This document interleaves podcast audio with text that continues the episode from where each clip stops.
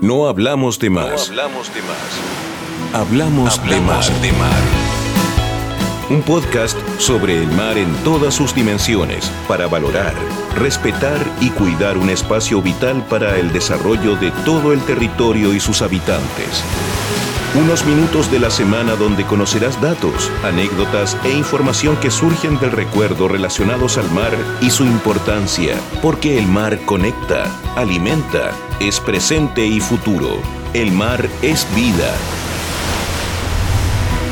Cada miércoles, pasado el mediodía, acompaña a Francisca Crisóstomo y Antonio Quiape en un episodio estreno para no hablar de más y hablar de mar.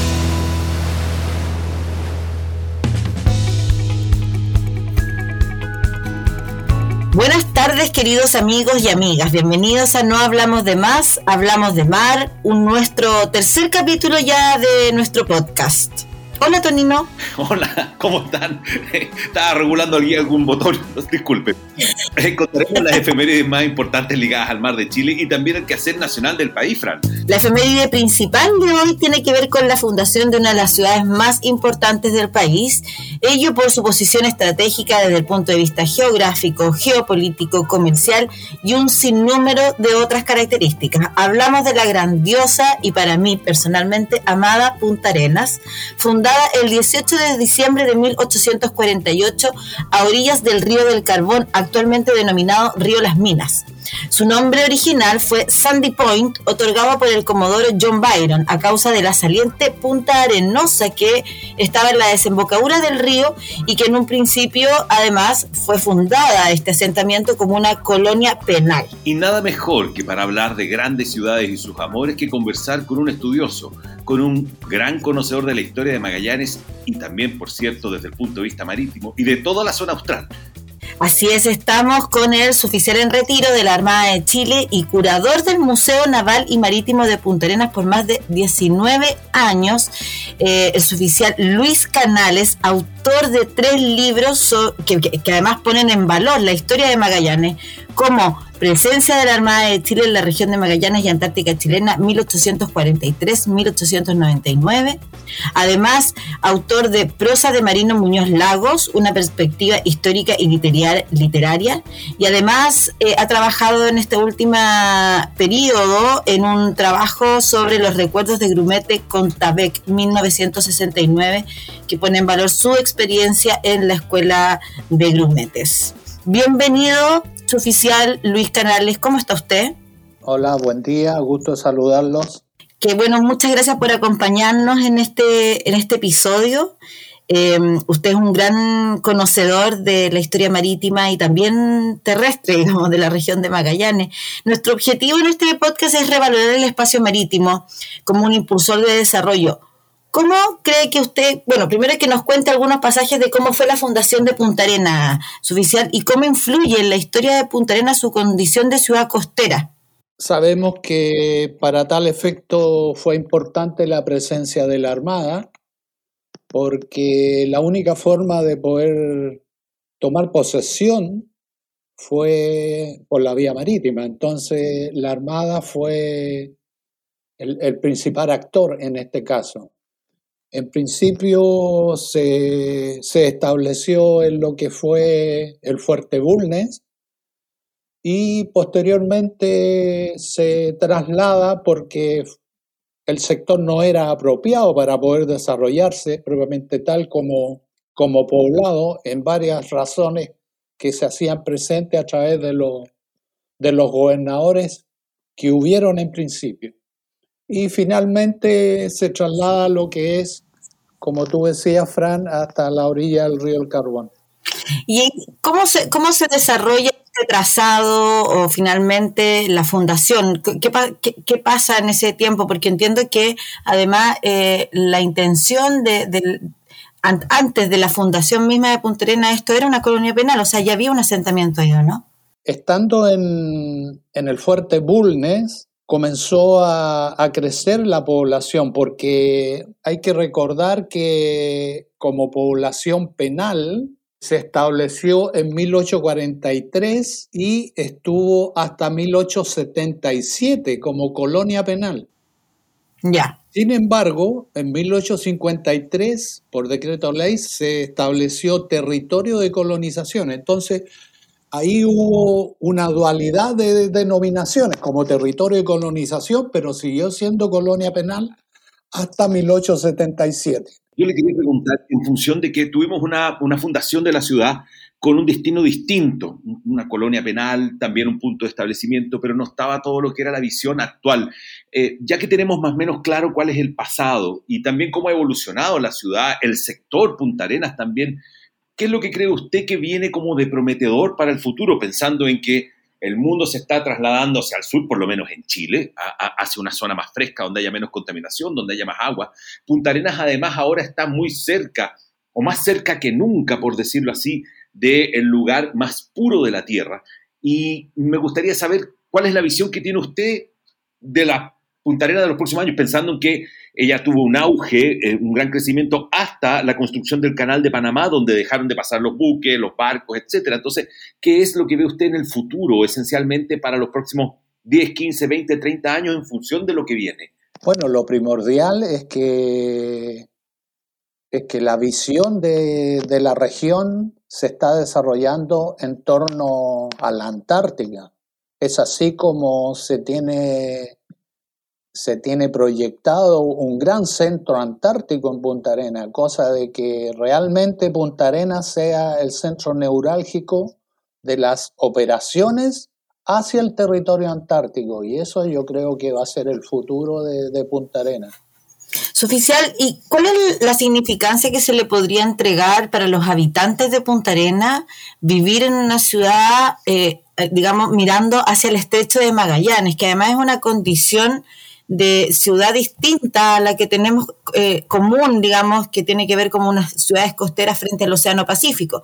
Acá es una ciudad chilena en orillas de un, de un canal, finalmente, donde la perspectiva, digamos, hacia, hacia la dimensión marítima también es distinta. Sí, eh, por supuesto que, es diferente, porque al, ser oriundo de, la zona costera propiamente tal de Chile y llegar a Punta Arena, eh, se desorienta porque el estrecho está totalmente inverso a lo que es el resto del país. Así que, en primer lugar, esa es la gran diferencia. Ahora, con respecto al estrecho, eh, el estrecho eh, sin duda que es, el, eh, es lo más importante en cuanto a lo que es el, el desarrollo de Punta Arena porque mayormente en principio fue marítimo, como lo dije anteriormente, y, eso le dio la gran importancia al, al, puerto de Punta Arena. Y fue así como se tuvo que desarrollar el estrecho, sobre todo en lo que es la señalización marítima. Claro, Punta del es un paso que existe entre Tierra del Fuego y el continente al nororiente de, de Punta Arenas, ¿no? Correcto, sí, y es un, es un, es un flujo impresionante de, tráfico. A mí me impresionó cuando fui la primera vez y posteriormente igual, porque cada día es más. Así que...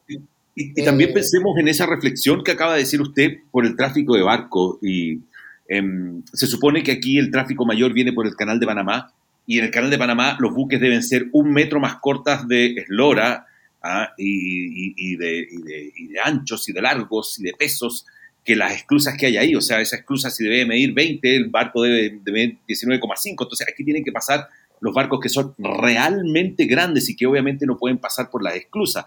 Entonces me, me imagino que todavía sigue siendo una alternativa viable para supertanques petroleros, por ejemplo, o barcos que llevan muchísimos containers o muchísimos autos y que no caben en el canal de Panamá. Sí, eh, pero preferentemente los supertanques hacen el cruce vía Cabo de Horno. ¿ah? Eh, también todo lo que es... ¿Perdón? Más al sur, más al sur, como para situar a los auditores, que es un, paso marítimo aún más al sur del estrecho de Magallanes. Exactamente. Eh, mayormente los supertanques hacen ese, ese track. también todo lo que son cargas peligrosas, todo, todo se desarrolla por, por Cabo de Hornos, pero el tráfico a través del, estrecho sin duda que es considerable, porque eh, sobre todo en lo que es el área de, la pesca y la industria, sin duda que, es importante el uso del, del estrecho. Visualizar me gustaría llevarlo ya como para ir cerrando la entrevista, pero eh, llevarlo hacia un poquito más atrás, eh, desde la perspectiva histórica, ¿qué nos puede contar de eh, algunos sucesos, datos interesantes que hayan ocurrido durante la fundación de Punta Arenas, que es justamente el tema para el cual estamos convocados hoy día? Sí, yo creo que es importante poner en relieve el traslado desde Fuerte Bulnes a lo que es la zona de Sandy Point.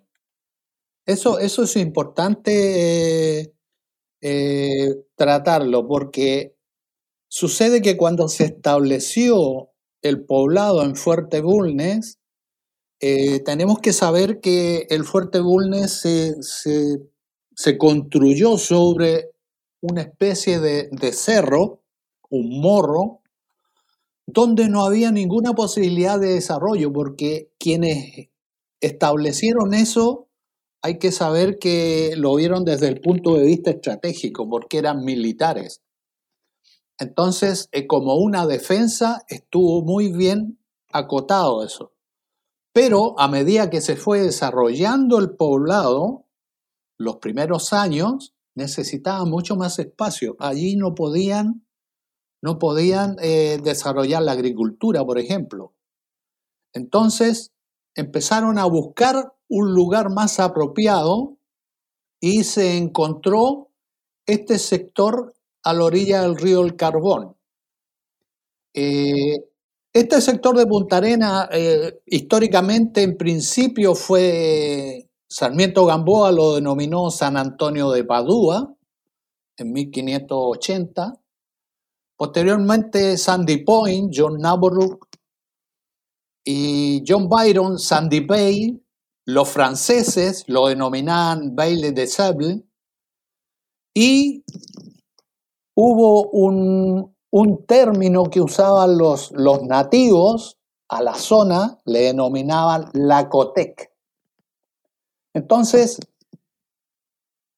todos estos términos se han ido, se han ido traspasando porque finalmente hasta el día de hoy se conoce como Punta Arena, pero, pero también se le reconoce lo que es Sandy Point por la denominación británica. Entonces, cuando se establece el traslado, porque era un mejor lugar, se se propone a las autoridades del gobierno central, la, se propone la, determinación de poder trasladarse todo el poblado, y eso se desarrolla durante el gobierno de, de Punta Arena de Santos Mardones, que era el general Santos Mardones, el coronel Santos Mardones. Y aquí, para poder trasladar eso, porque era, era, era una gran cantidad de gente, tuvieron que participar varios barcos, porque no se podía hacer el traslado por tierra. Porque imagínense, en ese tiempo eran con carretas de bueye, se hubiesen demorado mucho, entonces se estableció que se debía hacer en barcos y ahí hubieron barcos importantes que participaron que fue el Bergantil Cóndor y la barca Infatigable. Además, el gobierno tuvo que arrendar algunas embarcaciones, como fue la fragata General Freire, la corbeta Confederación y la fragata Fortuna. Claro, hay que considerar que hoy en día la distancia que hay entre lo que fue el Fuerte Burnes y Punta Arenosa, Sandy Point, o lo que hoy día Punta Arena, eh, son alrededor de 60, entre 60 y 100 kilómetros, entiendo, ¿no? Sí, son como 70 kilómetros más o menos.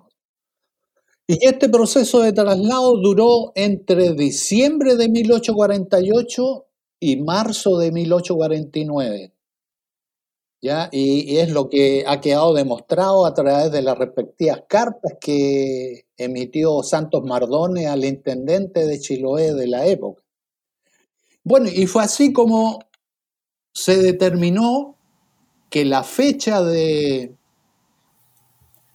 de fundación. De fundación de Punta Arenas se determinó el día 18 de diciembre, lo cual fue oficializado a través del diario oficial de la República de Chile con fecha 5 de febrero de 1997. Mis oficiales, tenemos que ya agradecer que, y lamentablemente no podemos seguir conversando en profundidad sobre sobre la historia de Magallanes con usted por tiempo, pero la verdad es que ha sido súper ilustrativo. Agradecerle su tiempo de haber estado conversando con nosotros. Ojalá nuestros auditores aprendan con esto, hayan tenido mayor conocimiento de la importancia que tiene Punta Arenas particularmente en el desarrollo de toda la región de Magallanes, pero también el estrecho, ¿no es cierto? Es un, ahí hay una combinación, como que Punta Arena sin el estrecho no es Punta Arena y el estrecho sin Punta Arena no es el estrecho. Es una gran unión, es una gran unión la que se ha producido y esperamos y sabemos después de todo este texto y de este comentario que nos ha hecho nuestro invitado que sin duda el futuro está por delante de una forma muy auspiciosa, muy buena, muy positiva para la zona y también para Chile, gracias a ese sector. Así es, por supuesto. Eh, es una ciudad eh, muy especial, muy, muy bien eh, conservada hasta el día de hoy. es preciosa y por supuesto que se tienen grandes recuerdos de, de la vivencia familiar en la zona. Yo vivía ya 27 años. Coincido con usted, su oficial. Yo viví cuatro y voy a volver. Hay que regresar siempre a Punta Arena. Por supuesto. Muchas gracias, oficial Canales, de verdad. Un gran abrazo, familia. Ok, gracias a ustedes y los felicito por el programa. Hasta luego.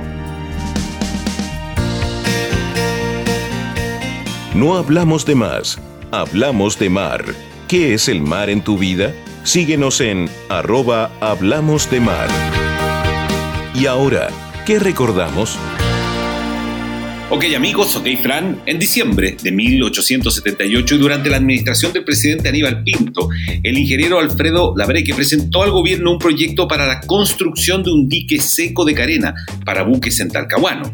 La presentación se llevó a cabo debido al alto tráfico de barcos vía estrecho de Magallanes y a las dificultades que ocasionaba la ruta, dado por los fuertes vientos y lo encrespado del mar en la zona austral, Fran.